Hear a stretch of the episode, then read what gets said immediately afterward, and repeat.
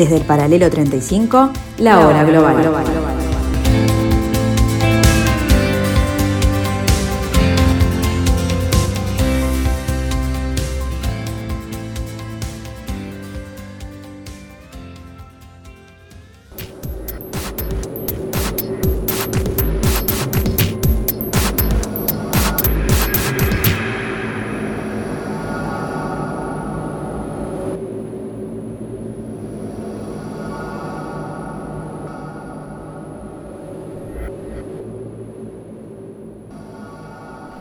Muy pero muy buenas tardes amigos, estamos a jueves, jueves 8 de abril del año 2021, el año extensión del año de la pandemia. Y aquí estamos otra vez en el 1170M de vuestro dial, en el 1170M Radio Mundo, desde Montevideo, Uruguay, desde el paralelo 35, para junto con ustedes tratar de desentrañar una vez más todos los aspectos que hacen a este nuevo giro del planeta y tratar de entender este nuevo desorden mundial.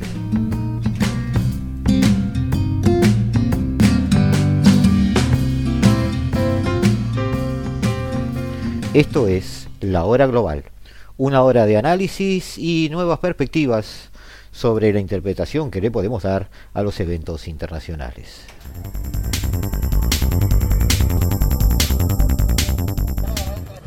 Perú se encamina a las elecciones generales del domingo. Según las últimas encuestas, los aspirantes mejor posicionados tan solo rondan el 10% de los sufragios. Mientras los 18 candidatos a la presidencia presentan sus programas y propuestas, la ciudadanía demuestra su desinterés. En los últimos cuatro años hubo cuatro presidentes en la República del Perú y ese clima enrarecido, convulsionado, pareciera haber sido el caldo de cultivo propicio para que hoy la discusión política de cara a los comicios presidenciales se presente con 18 candidatos habilitados para competir por la primera magistratura, una cifra inédita en la historia de este país sudamericano. Algunas de las características de aquellos que deberán seducir y, mejor dicho, persuadir a más de 25 millones de peruanos que se presentan con una verdadera disyuntiva. Votar en el medio de una pandemia que le ha costado la vida a más de 50.000 personas y que ha infectado a más de un millón y medio de ciudadanos según los registros oficiales. Los presidentes entran solamente para que se llenen el bolsillo. O sea, yo, yo pienso que a, llegar a ser presidente debes, debes ir a servir al pueblo, no a robar. No sé por quién votaré, en blanco. No puedo ver un presidente legal. Eh, no han cumplido como debe ser, se han portado mal y, y, la gente está muy resentida y eso es lo que nosotros valoramos. Queremos un buen presidente el que gane, espero que cumpla nada más. La gente está decepcionada igual que yo tengo mi edad y como te digo, desde que tengo uso de razón, nadie va a hacer nada por el Perú. Te apuesto que entra fulano, sutano, mengano, igualito va a ser. La corrupción y el manejo sanitario de la pandemia parecieran ser dos de las preocupaciones más importantes de los peruanos.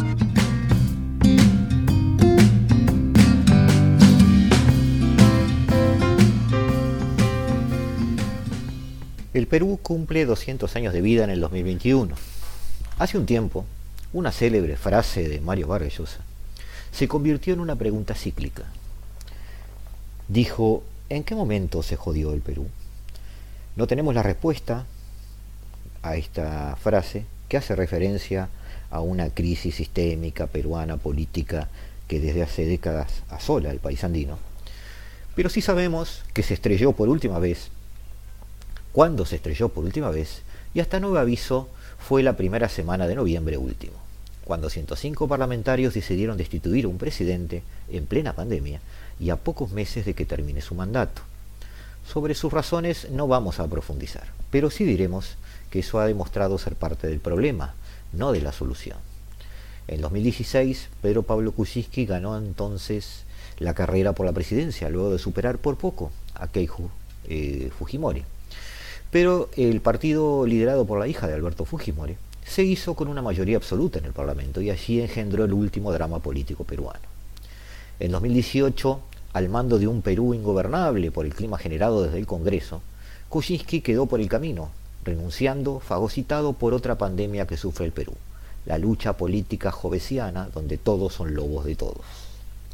Su sucesor, Martín Vizcarra, se asomó a, lobos, a los lobos y los enfrentó, pero no tuvo en cuenta lo intrincado de la selva que eligió como escenario del combate, el Congreso y la legislación peruanas, hecha a medida de grupos de interés por décadas. Un Congreso salido de elecciones a contranatura, fomentadas por el propio Vizcarra, lo sacó del cargo el 9 de noviembre por acusaciones de corrupción. La crisis que desató esa decisión ha sido un drama de varios actos. Ha sido trágica, en primer lugar, por la muerte de dos jóvenes de 22 y 24 años, abatidos por disparos con armas de fuego, al parecer de agentes de seguridad, durante fuertes protestas en Lima. También ha sido épica, porque la indignación de la ciudadanía contra una clase política corrupta y venal desbordó desde la misma noche de la desilusión de la institución, perdón, las calles de Lima y otras ciudades del país, jóvenes sobre todo, bautizados con la poderosa etiqueta de generación del Bicentenario, por sus exigencias de refundar el país, nada menos, y cambiar por fin el destino de esa alguna vez prometedora república del Nuevo Mundo tras 200 años de tropezones varios. Ha sido tragicómica también, por último, el fugaz paso de un personaje como Manuel Merino, en la presidencia interina tras la destitución de Vizcarra. Cinco días estuvo Merino en el cargo. Tras meses de esfuerzos disimulados por sacar al anterior mandatario, costase lo que costase, y de paso ocupar él su lugar, al ser siguiente en la cadena de sucesión como presidente del Congreso. A todo esto, además, se suman los intereses económicos de lobbies que se han enriquecido con el statu quo legislativo. Por ejemplo, los abundantes centros de estudios, universidades, centros de estudios llamados basura, que miran con malos ojos una reforma universitaria en marcha para regular ese sector privado. Otro de los palos, eh, de, los, de las espinas clavadas por Vizcarra al, al statu quo. Cualquiera que haya paseado por las calles de Lima sabe que la proliferación de supuestas universidades era un problema hasta óptico. ¿Cómo puede haber tantas? Todas favorecidas por subsidios descomunales, sin control, que además solo favorecían, eh, sin ningún tipo de verificación posterior, la existencia de eh, universidades, por no llamarlas truchas, por ser educados, podríamos decir virtuales en exceso. De esos 105 parlamentarios que votaron la destitución, casi 70 estaban siendo ellos mismos investigados y ya afrontaban cargos por corrupción. La mayoría detestaba a Vizcarra por impulsar reformas para eliminar la inmunidad parlamentaria, por ejemplo, o impedir la reelección de los congresistas. Quizás un error político de Vizcarra. Y tienen mucho que perder si esos planes salen adelante. Merino se colgó la banda presidencial con el respaldo insignificante de los 5.000 votantes que lo llevaron al Parlamento. Sí, 5.000 votos. Y sin inmutarse por el desprecio posiblemente de millones.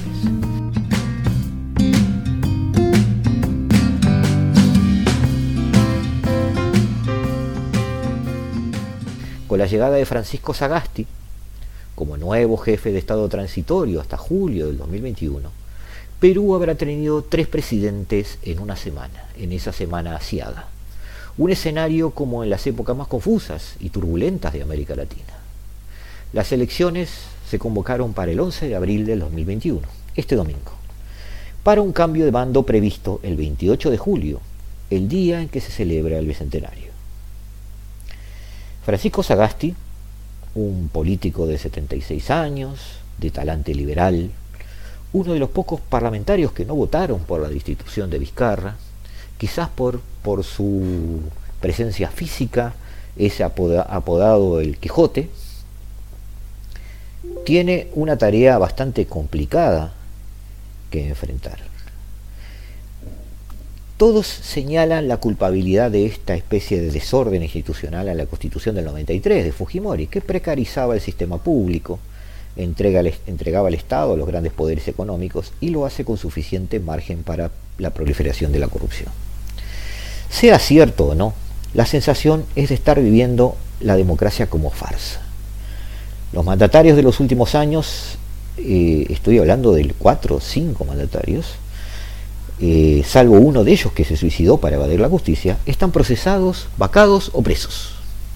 Y solo en el último año, en el transcurso de una semana, el Perú tuvo presidente, como ya hemos mencionado. En un sistema donde los partidos políticos son, en buena medida, eh, cascarones. Cascarones para las ambiciones de minis caudillos de turnos y electores eh, que se van a enfrentar en estas elecciones a 18 candidatos presidenciales. Sí, amigos, 18 candidatos presidenciales. Eh, quizás los peruanos intenten paliar la falta de convicción y confianza en las propuestas con la emoción y certidumbres que brindan los números. Pero esta vez los números aportan cualquier cosa menos calma. A pocos días de la primera vuelta, hay hasta seis candidatos con posibilidades de pasar a la segunda. Eh, pero, ¿a qué llamamos posibilidades de pasar a la segunda? ¿Un candidato tendrá por casualidad 30%, 40%, 50%? No, señores, ningún candidato supera el 15% de preferencia. Pese a la ya habitual fragmentación de la vida política peruana, esta no es una situación normal. Hace cinco años, en las elecciones del 2016, la candidata que lideraba el pelotón llegaba al 40%. Pero hoy tenemos 14 candidatos, este, eh, perdón, 18 candidatos, de los cuales hay 8 que estarían por encima del 6%, en un sistema de encuestas bastante poco confiable. El mayor de ellos llega al 15%. Entonces, ¿quiénes son estos candidatos? Bueno, eh, habría que mencionar dos o tres o deberíamos mencionar los 18. Simplemente vamos a hacer referencia a gente que se sale de lo normal. Eh, en el penúltimo debate presidencial del Perú el domingo pasado, lo ganó la candidata de izquierda, quien tiene poca opción de voto, anda en un 6%, pero sin embargo está en el pelotón, Verónica Mendoza. Es la única candidata de la izquierda progresista para las elecciones presidenciales del 11 de abril.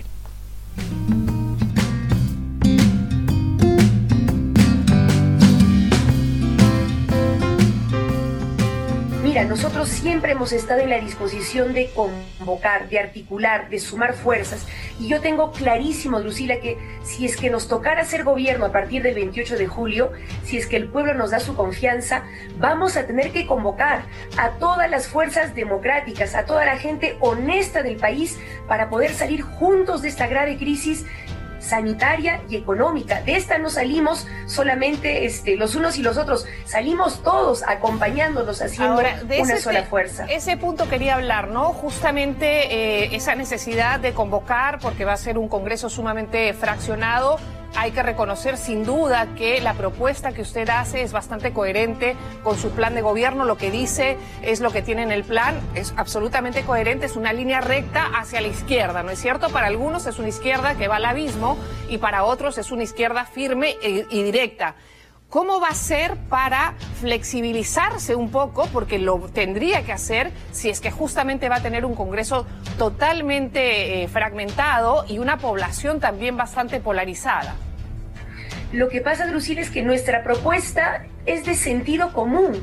Lo que estamos planteando es garantizar vacunación universal, gratuita y ordenada, garantizar producción y distribución de oxígeno medicinal, que por lo menos mil centros de salud hasta terminar el 2021 tengan oxígeno, concentradores de oxígeno, pulsioxímetros, garantizar la ramificación de la red dorsal de fibra óptica para llevar internet para que nuestros niños y jóvenes puedan seguir estudiando, un plan de reactivación de la economía.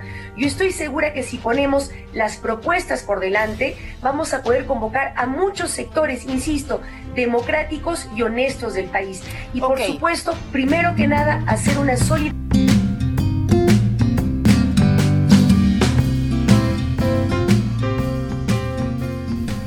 Decíamos que Verónica Mendoza ganó ese debate solo por ser una persona normal. No es broma. Entre sus rivales hay un señor que afirma que el COVID se cura con cañazo y sal, otro que no cree en el uso de las mascarillas, y un exfutbolista que aseguró que sobran las vacunas en el mundo.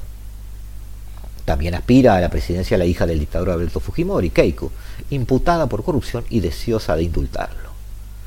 Buscan retratarla como una mujer radical y chavista, pero esos demonios de izquierda no, no van con ellos. Es solo parte del juego político. En este escenario de desencanto, más de un tercio de los peruanos siguen indeciso y el voto se reparte lenta y tímidamente como una media bajísima por candidato. Johnny Lescano, el candidato del Cañazo y la Sal, congresista eterno, líder de uno de los partidos golpistas que hace pocos meses vacaron al presidente Martín Vizcarra en plena crisis pandémica.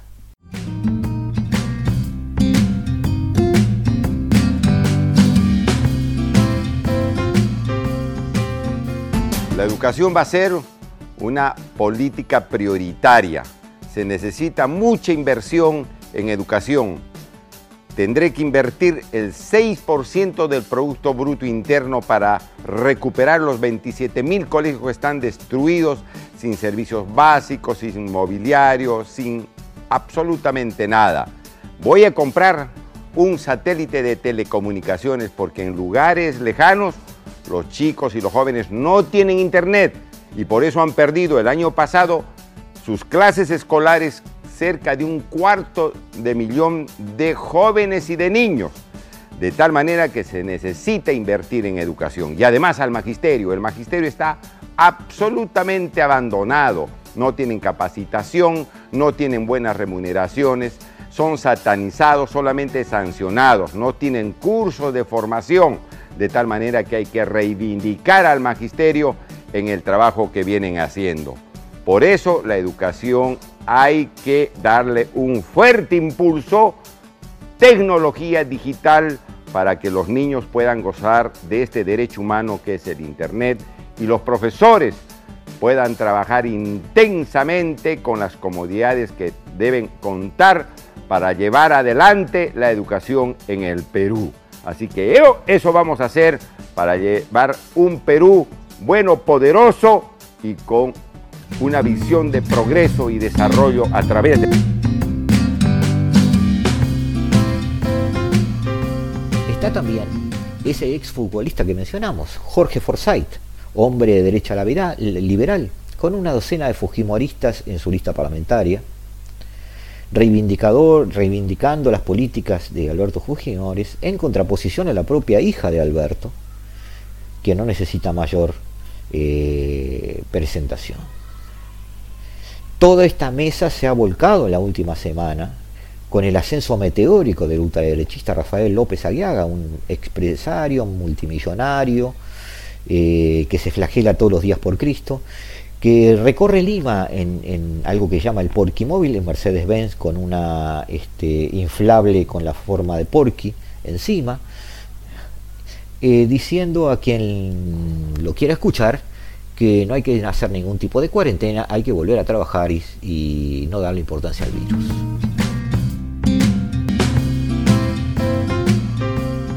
Digamos que pueden resistir hasta ahora la pandemia y la crisis económica creada por el lagarto el lagarto Vizcarra y continuado por el lagarto Morado, ¿no? que es el otro señor Sagasti.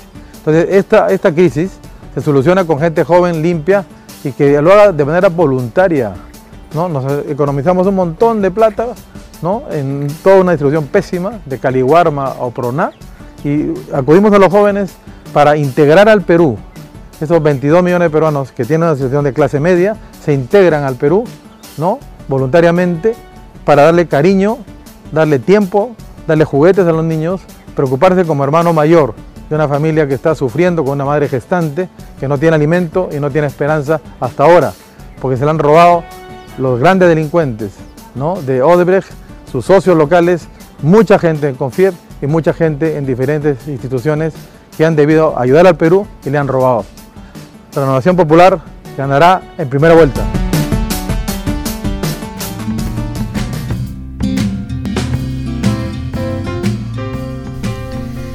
Eh, hay más de 50.000 muertos en Perú, aunque se sospecha que la cifra real podría ser mucho mayor.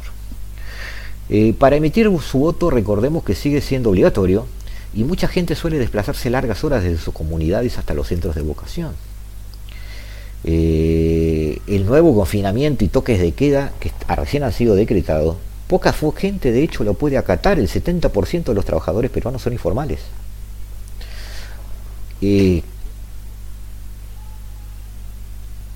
¿Dónde pondríamos la lista de candidatos eh, con chances? las encuestas cambian todos los días, hasta este último domingo, eh, porque en esta semana no están permitido eh, divulgarlas. Pero a cinco minutos antes de cerrar las últimas encuestas, podríamos estar hablando de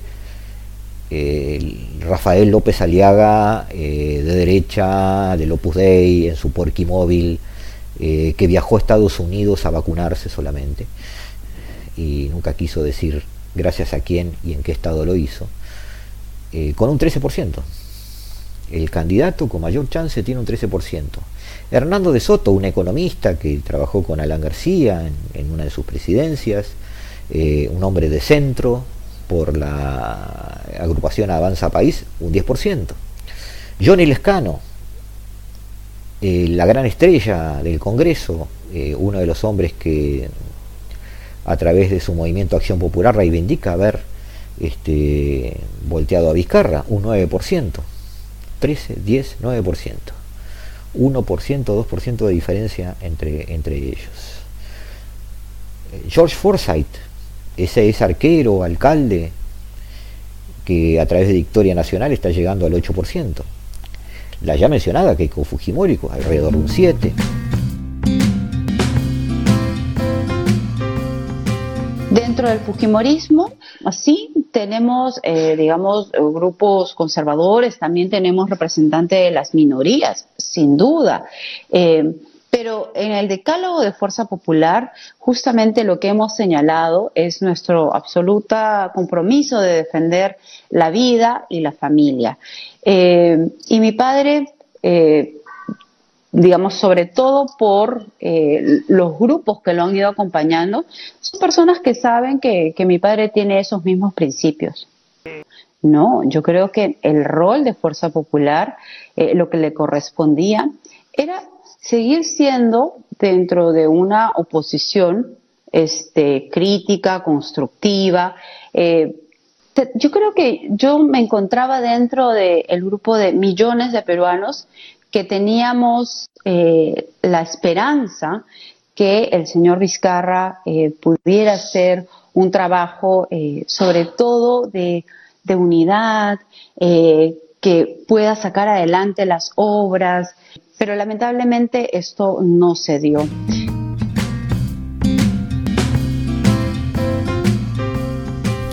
César Acuña y Verónica Mendoza, esta muchacha de, de izquierda, con un 6%. Y ese es el panorama del Perú. Ojo que dijimos que eran 18. Daniel Urresti, un militar retirado. Este, César Acuña ya está mencionado, Pedro Castillo de Perú Libre, Ollanta Humala del Partido Nacionalista que vuelve a, la carrera este, presidencial, Julio Guzmán, un economista del Partido Morado, Daniel Sarraberri, Somos Perú, todos están entre un 4 y un 3%. Todos ellos se presentan, todos ellos están a solo 6, 7, 8% de una segunda vuelta, increíblemente. El 6 de junio será la segunda vuelta. Con cualquier dupla de los ocho primeros que he mencionado, de los ocho, de ocho candidatos significativos, llamando significativos a quienes tengan por encima del 9% de intención de voto. Eh, cuando la mayoría de los candidatos están reconociendo a Perú como una especie de Estado fallido, hay que volver a preguntarse lo mismo que se preguntó Vargas En estos días finales de la campaña de primera vuelta, las teorías conspirativas sobre encuestas mal hechas y, a fin de manipular el voto, maquilladas con asistencia del margen de error, saturan las redes, en lo que parece un intento para arrojar sombras sobre el proceso en marcha. A ello además viene aparejada la divulgación de sondeos falsamente atribuidos a una u otra empresa, en las que nadie se hace responsable y solo confunden. A partir de este lunes pasado, la publicación de nuevos resultados estuvo prohibida de acuerdo a la ley orgánica de elecciones. Deberemos estar atentos entonces a lo que sucede el domingo, amigos. Y luego veremos qué sucede para esta segunda vuelta, donde seguramente, seguramente, aunque apostemos antes, no podremos este, acertar a la dupla que finalmente el 6 de junio se va a enfrentar por la presidencia del Perú. Hace un tiempo, repito, Margallosa acuñó una célebre fase que luego se hizo cíclica. ¿En qué momento se jodió Perú?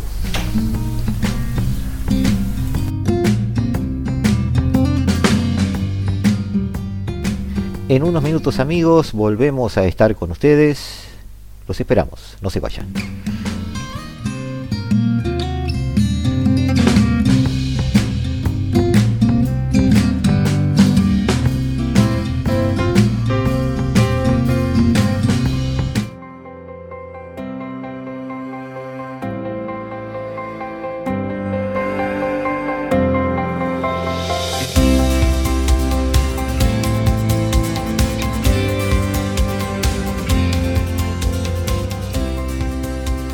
Desde el paralelo 35, la hora global.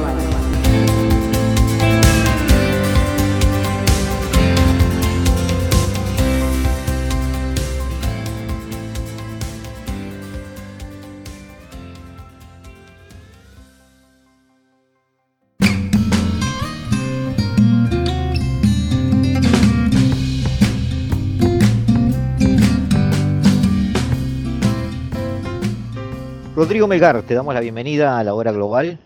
Estamos iniciando esta tercera temporada. Eh, este ya es el segundo capítulo de la tercera temporada en este año que le llamamos el año extensión de la pandemia. Porque el año pasado fue el año de la pandemia, pero este año parece no ser demasiado diferente. Sin embargo, estamos, más allá de la pandemia, ante un mundo que nos implica muchos desafíos. Eh, mucha gente cree que la pandemia está dejando de lado este, o que el mundo está en una especie de pausa cuando están sucediendo muchas cosas. ¿Estás de acuerdo conmigo? Sí, no solo eso, en realidad. Yo creo que ponerle en el mundo lo que más tenés son. Creo que la pandemia se está utilizando como pantalla o de alguna manera para desviar la atención de grandes problemas que han tenido lugar en el mundo. O sea, tema paradigmático por excelencia es el tema de los uigures en China que están siendo perseguidos actualmente y digamos que la pandemia en ese sentido les ha venido como anillo al dedo para desviar la atención de, un problema de derechos humanos tan vital como este. También obviamente el tema que pasó en Birmania, o sea, digamos la, remoción de un gobierno, digamos, eh, constitucional fresquísimo, porque llevaba ahí meros años, y, y, la restauración de un gobierno militar como aquel que tuviera lugar antes, o sea, pasó inadvertido Occidente prácticamente porque estamos en medio de una pandemia. No hablemos obviamente del tema de, bueno, o sea, el, cambio de la administración Trump, viene ahora Biden, y bueno, con todo lo que ello conlleva, reaparición de Estados Unidos en el área Asia-Pacífico, de vuelta una proyección en el estrecho de Taiwán contra China, eh, asimismo, obviamente, cómo se parará frente a Irán es un gran desafío, y bueno, todo el tema de la guerra civil en Yemen, que, sigue obviamente plenamente. Ahí, ahí está, ahí, ahí, está, ahí está, para, para, bajamos, bajamos un cambio. Me gustó, me gustó todo lo que has planteado en este abanico amplio, pero mm. ordenémonos. Entonces, nos comprometemos a sacar la pandemia del diálogo, ¿de acuerdo? Entonces, hablemos sobre el mundo que sigue girando. Esa es un poco la idea. Ahora, tú me decís el tema de los uigures en China, este, desvía un poco, este, la pandemia les hizo desviar la atención de ese problema. Hay gente que dice que plantear el tema de los uigures es desviar a su vez la atención de otros problemas más, más grandes, que son el tema de equilibrio mundial. Entonces, vayamos a ver el bosque un poco desde más lejos. Eh, lo que está sucediendo en este 2019, 2020, 2021 es que hay una, un tema de afectación de la gobernanza mundial. ¿Estás de acuerdo conmigo? Y ese tema está empezando a explotar en todas las regiones que tienen relación con las potencias. ¿Yo lo veo mal o, podemos ir por ahí? No, depende, a ver, depende de cómo lo rumbes, o sea, depende en qué medida quieras decir que el modelo de gobernanza mundial actual está desbordado. Yo creo que en realidad estuvo muy agotado bajo la administración Trump. Sabemos que en realidad eso puso, digamos, o sea, llevó a su, a su máxima expresión la idea de tolerancia, digamos, en Occidente y la idea de ver hasta qué punto, eh, digamos, hay un modelo, digamos, de autonomía de gestión en Europa, por ejemplo. O sea, la Unión Europea sufrió muchísimo bajo la administración Trump y se tiene la esperanza de alguna manera de que, bueno, con, la, con, con Biden haya un retorno a un modus operandi más tradicional. Tú sos, tú sos de los que se afilian a que esto es provocado por Trump, no que Trump es un reflejo de lo que ya venía. No, yo creo porque que la gobernanza, te explico por qué Rodrigo la pregunta, porque la gobernanza mundial, eh, yo me, me, gusta ubicarme en un momento donde aparentemente ningún analista se ubica. Yo a mí me gusta ubicarme en el último semestre o el último año de Obama, para poder discernir lo que es debido a Trump y lo que no es debido a Trump. El último año de Obama o el último semestre de Obama, ya las Naciones Unidas estaban pintadas.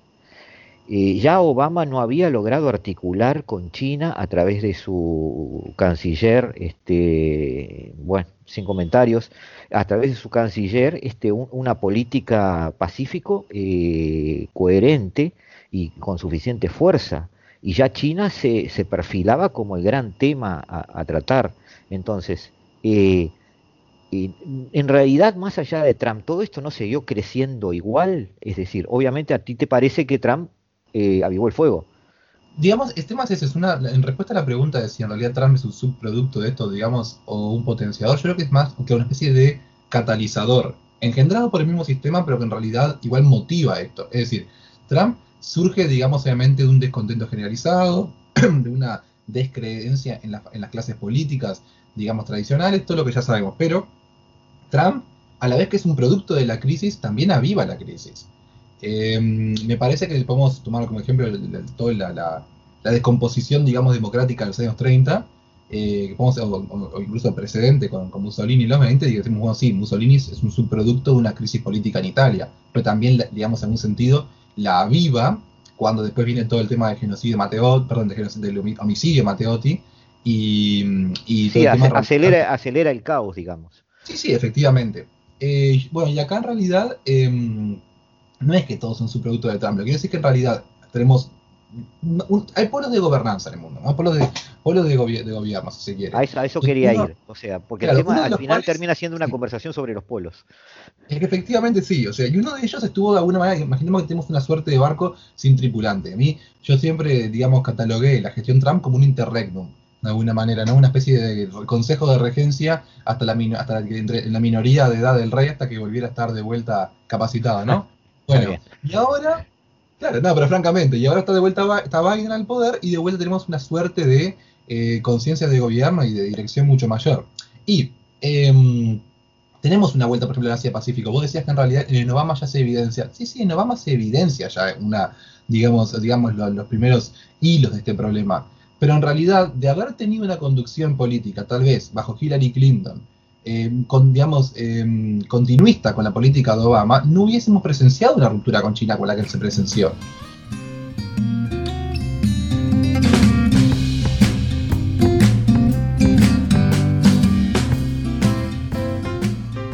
Eh, bueno, no en vano, la, administración Biden flamante está, digamos, volviendo en gran medida a las políticas de la era Obama que igual tienen un sesgo confrontacional significativo con China. Claro, me, llama la atención tu frase por eso, no hubiéramos ido a una política de confrontación con China, pero ¿es que es posible para una potencia como Estados Unidos tener otra cosa que confrontación con una potencia que se yergue como competidora? Estoy acordándome de tus ideas, ¿no?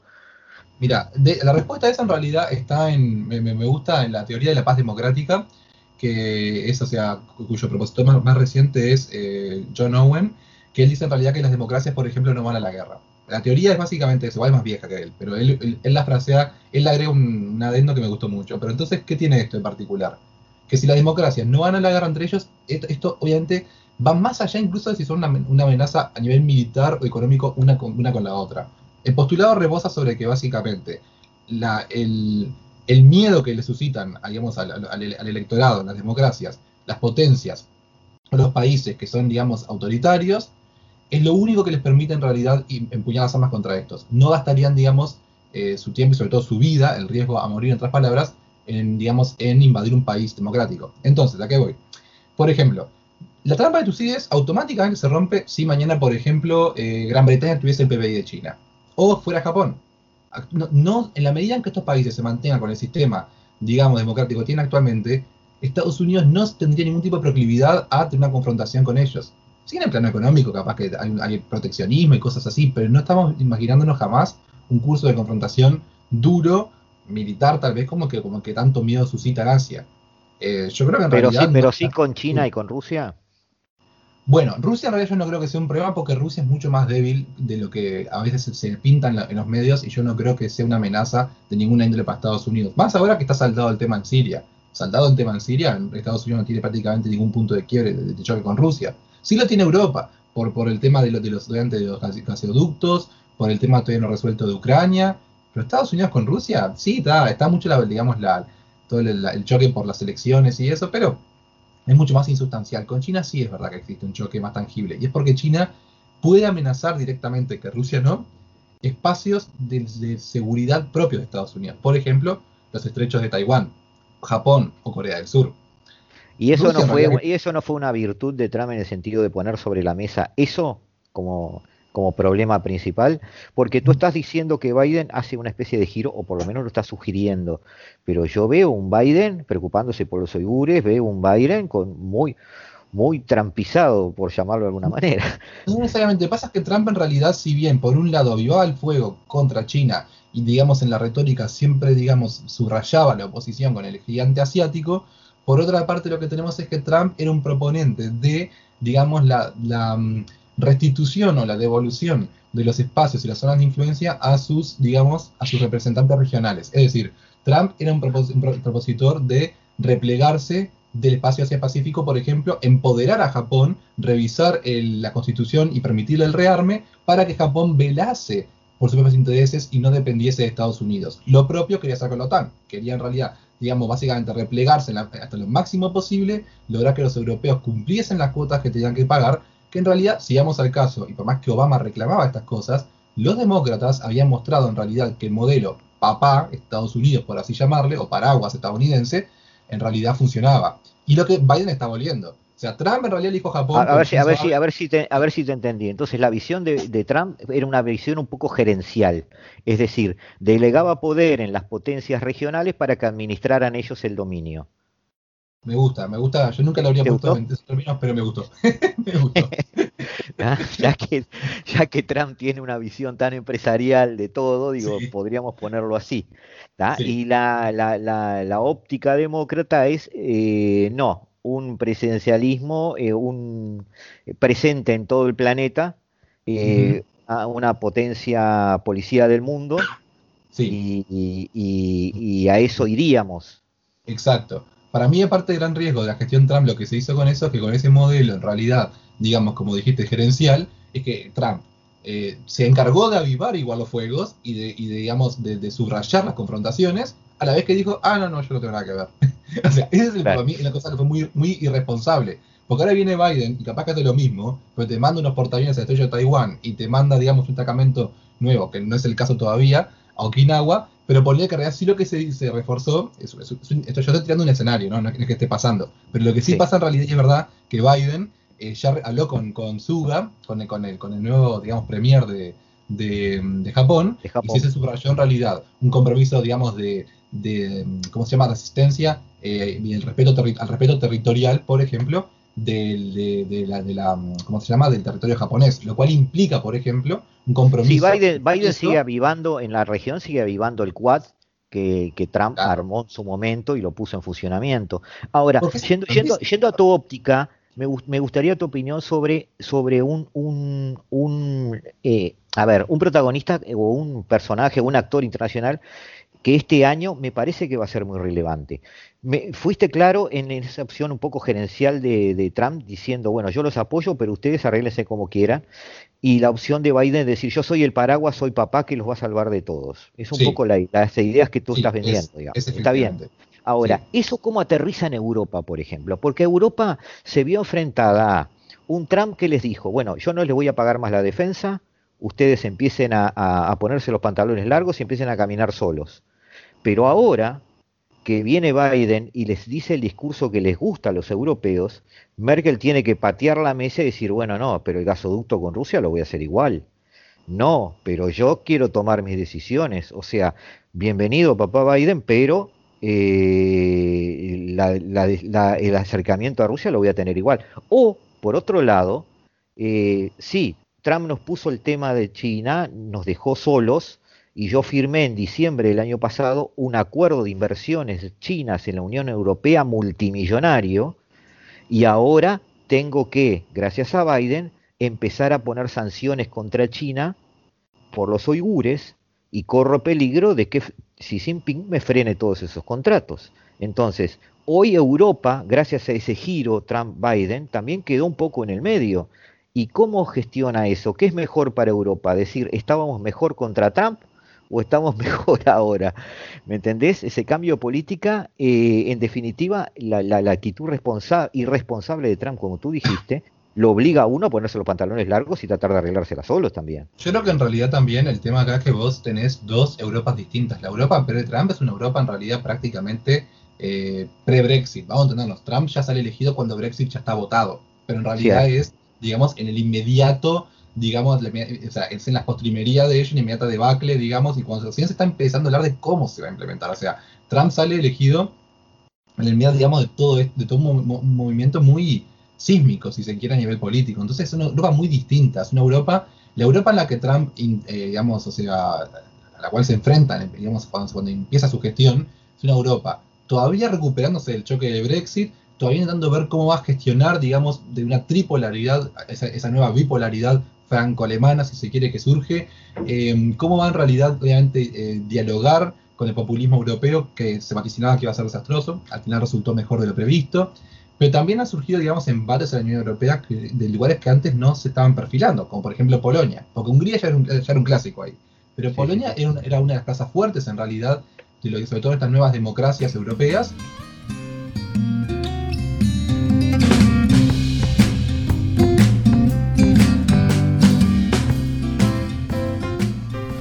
Hacemos un breve corte de unos segundos y en un ratito nomás nos volvemos a encontrar aquí en la hora global.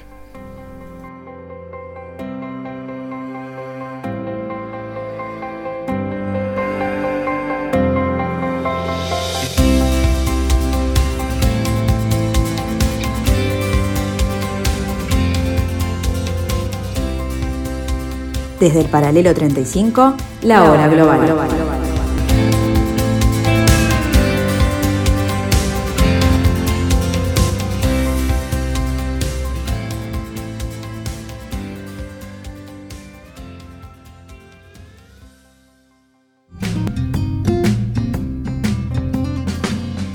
Ese interregnum, de alguna manera, Europa, que pedía al principio a gritos una suerte de asistencia, tuvo que encontrar su camino sola.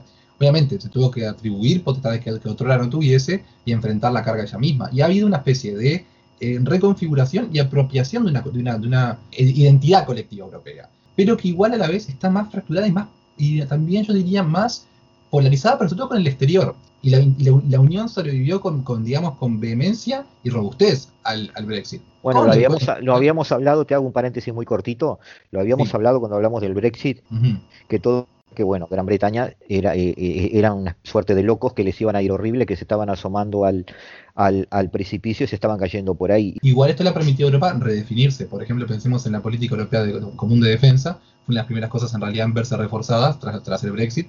Y esto fue justamente en realidad porque el Reino Unido, era uno de los mayores eh, factores obstaculizantes, digamos, de dicha, de dicha, ¿cómo se llama? De dicho espíritu, ya no estaba. Yo creo que en realidad le ha permitido a Europa redefinirse y pisar mucho más firme, pero claro, eso, ese empoderamiento también, como decías vos, o sea, conlleva una autonomía de decisión. Y sobre todo los que más pesan acá son, sobre todo Alemania. Incluso Francia, al lado del peso alemán, es muy relativo. Y vos señalabas efectivamente lo del, lo del gasoducto eh, del mar Báltico eh, con Rusia, que, que, es un proyecto en realidad que Alemania está aprobando igual. Y es una cosa que antes la pone en curso de colisión con el resto de los países. Pero en realidad hay un... Yo ayer vi una caricatura que me llamó mucho la atención. Va, va, va, a ser tolerado eso, ¿no? Va a ser tolerado y aparte es necesario. Viste que tuvo esta reunión entre Víctor Orbán y el premier de, de Polonia, o sea, los de Hungría y Polonia respectivamente, y cuya, cuya esencia era en realidad, digamos, resaltar o reivindicar la, la, autonomía política de cara a, bueno, Rusia, porque obviamente tienen ambos un pasado. Exacto. seguimos. Y aparte de eso, en realidad, hemos tenido un pasado en realidad de haber estado bajo el yugo comunista, soviético, y obviamente tienen miedo a Rusia. paralelamente, una cosa que me parece prudente igual mencionar, está siempre el problema de Bielorrusia, lindante con, con Polonia, que eh, hay siempre un juego entre Lukashenko y Putin, donde Putin en realidad, o sea, siempre busca en realidad, digamos, reincorporar políticamente a Bielorrusia, a Rusia, ya sea genuinamente como una, como una provincia más, o en su defecto neutralizarla políticamente, y Lukashenko un semestre está a favor de Putin, otro está en contra, y más o menos intenta como jugar una jugada muy difícil en realidad de hacer sobrevivir al Estado bielorruso. Eso implica que Polonia bien puede estar, o sea, se puede encontrar, digamos, el día de mañana, un día no muy lejano, con una, si no con Rusia, digamos, de vuelta en su frontera, tal vez con una especie de eh, patio trasero ruso, cuando hablábamos un poco del tema de... El largo retorno a la Unión Soviética. Entonces Polonia y, y, Hungría tienen eso en común. Pero la caricatura que señalaba, sí, sí, toda la, angustia esa, digamos, sobre, sobre los rusos y eso, y, apoyo y solidaridad, y después tenías a Orbán llamando por celular a Putin diciéndole, che, me mandás una Sputnik, y él le decía, da. le decía así. Este, Rodrigo, repasando, repasando este, esta visión global, nos queda este, en Latinoamérica nos queda la alineación de los países andinos en TLCs con Estados Unidos para hacer una fuerza pacífico. No, en realidad, el tema con, Estados Unidos es que como sabemos que depende de los gobiernos de turno en la región, digamos, con Estados Unidos, instrumentado aparte con, con la OEA y demás, y ojo, es una dependencia que no que, que, que entiendo como, no sé si decir sana, pero necesaria sin duda, porque en realidad el peso del PBI estadounidense es tan masivo y por otra parte tenemos, sin embargo, en Latinoamérica y Estados Unidos, a mi criterio, una sintonía, digamos, jurídica y, de valores muy importantes, porque al fin y al cabo somos todos occidentales, que en realidad no, me parece tan grave como, por ejemplo, el peligro de, una aproximación china, que es, mucho más disonante, a mi criterio. Eh, esta nueva gobernanza, o por lo menos esta nueva formación de polaridad, ¿estamos bien? Eh, a una toma de posición de Europa, o un desarrollo de Europa. Eh, no hemos hablado de Turquía, que está ahí en esa bisagra Oriente-Occidente muy interesante, pero también que se transforma en un problema a resolver. Este, un país que le compra misiles a uno, a una potencia y antimisiles a la otra, eh, obviamente está dando un mensaje. Y el, segundo ejército más grande, y el segundo ejército más grande de la OTAN tiene. Eh, si lo consideramos aún dentro de la OTAN, cosa que a veces ni ellos mismos se consideran, que eso, es parte del problema, no de la solución. Este, Entonces, tenemos varios, varios aspectos y por supuesto el tema asiático. Han hablado de que Biden está girando hacia el atlantismo, hacia recostarse en Europa, hacia prestar atención a eso, y han señalado eso como un defecto de Biden, de que está dejando de prestar atención al Pacífico donde suceden las cosas. Creo que Biden, primero que nada, lleva demasiado pocos meses como para que podamos decir que el tipo está descuidando algún área. Me parece que en realidad, bueno, el tipo, el presidente de Estados Unidos, pero quiero decir, el, que me parece que en realidad es muy pronto como para decir que en realidad que, que él, haya descuidado algún tipo de área. Lejos de ello, me parece que en realidad, eh, de hecho, hay una, eh, las primeras cosas que hizo, incluso previa a su inauguración, fue hablar con, con, con Suga Yoshihide, el nuevo premier de Japón, incluso antes de inaugurado, para reforzar, por ejemplo, el compromiso, como decíamos, de la protección a la integridad territorial de Japón, obviamente con, por el tema de las islas eh, Senkaku. Y, em, ¿cómo se llama? No, también ah, está ahora en el interior justamente el tema eh, de, Japón, ahora la brevedad. Eh, o sea, y me parece que, que, tal, o sea, obviamente, cuando vos tenés, digamos, la casa desordenada, por así llamarlo, ¿no? Y tenés que poner todo en, su lugar, vas paso por paso, arrancas con el living, después por la cocina, después por los cuartos, bueno, está. Digamos que en realidad Biden dijo, bueno, a ver, ¿por dónde arranco? Arrancamos por el espacio atlántico, que obviamente bien o mal es el prioritario siempre, porque el prioritario número uno para, para Estados Unidos siempre lo fue. Después pasamos al, espacio del, Pacífico, que es el segundo, y vamos, bueno, vamos ordenando la casa a poco, porque contra un revuelo significativo después de la, última gestión, ¿no? Eh, tú no ves nada más allá de una especie de guerra fría económica tenue entre Estados Unidos como deadline, digamos, como último lugar a donde llegar, más de eso, ¿no? Eh, por lo tanto, nosotros lo que debemos esperar es una lucha por el poder utilizando poderes blandos. Y pasa que en realidad en, la época de la, digamos, de la tecnología nuclear, encima, digamos, en, teniendo China el potencial militar que tiene gigantesco, eh, y aparte estando en juego las, las cosas tan superfluas que están en juego, no imagino un escenario donde haya un conflicto entre, entre ambos. No tiene sentido. De acuerdo. Entonces lo que veremos los, los ciudadanos de a pie, como nosotros, en este 2021, 2022, 2023, 2024 va a ser una lucha por el poder este, desde el punto de vista comercial, tecnológico. Eh, vamos a ver eh, distintos choques de influencias y un Estados Unidos empoderado por necesidad. Yo diría que sobre todo, digamos, choques por proyecciones de zonas de influencia. ¿No ves rupturas en el bloque occidental? Diga, bueno, en realidad sí, por supuesto que en realidad dentro de Europa estamos. Aún con el Brexit, igual puede darse una buena coordinación. Yo creo que en realidad Europa ha demostrado una resiliencia que ninguno se esperaba, en realidad no. Sin perjuicio de que obviamente vamos a encontrar obviamente desavenencias en el seno de la Unión, como por ejemplo con el tema del proyecto de, Rusia y el Mar del Norte con el tema del, gasoducto. O por ejemplo, eh, pueden haber, digamos, rupturas a nivel de OTAN, como decíamos recién con el tema de Turquía, eh, o una cosa que me preocupa muchísimo, en Medio Oriente, por ejemplo, el tema de Arabia Saudita, gran aliado histórico de Estados Unidos, que ahora le cortan los víveres con la guerra con Yemen, eh, la guerra civil de Yemen. Entonces está, digamos, en muchos, digamos, áreas donde puede zozobrar el proyecto occidental. El tema es que tampoco, también así como hay puentes que se queman y se destruyen, hay puentes que se tienden. O sea, entonces nunca hay que perder de vista que es un escenario que cambia no solo para mal, sino que también muchas veces para bien. Hay un choque de civilizaciones, eso ya es evidente. Eh, ¿tú, ¿tú, prevés que eh, eh, algunas de las civilizaciones caigan en el camino? ¿El, proyecto occidental corre peligro a mediano o largo plazo?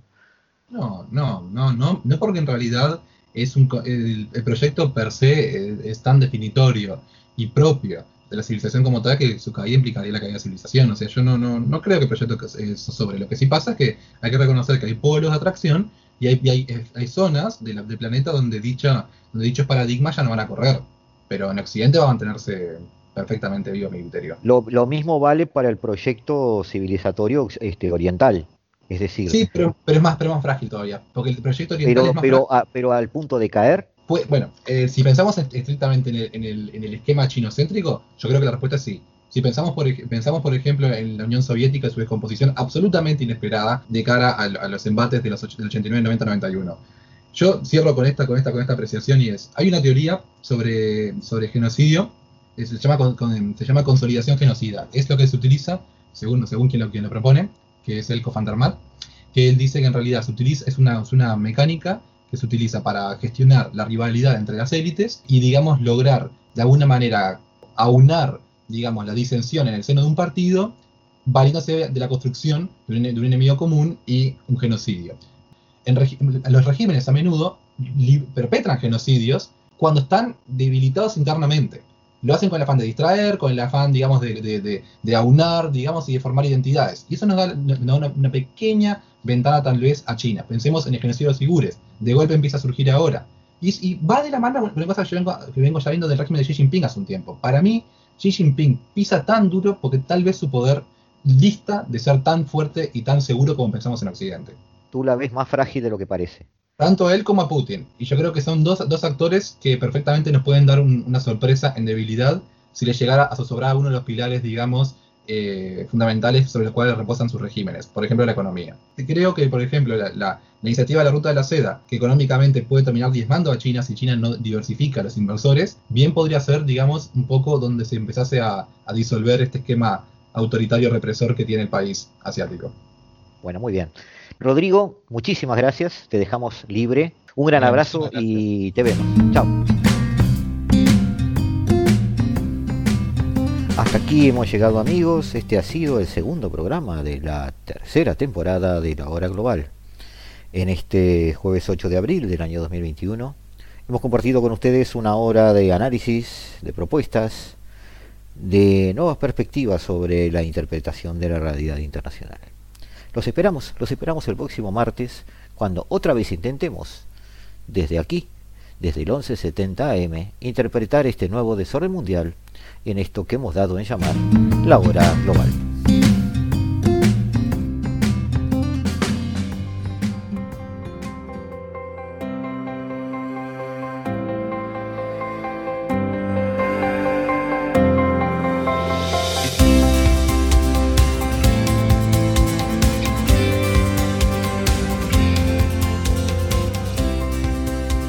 Desde el paralelo 35, la hora global.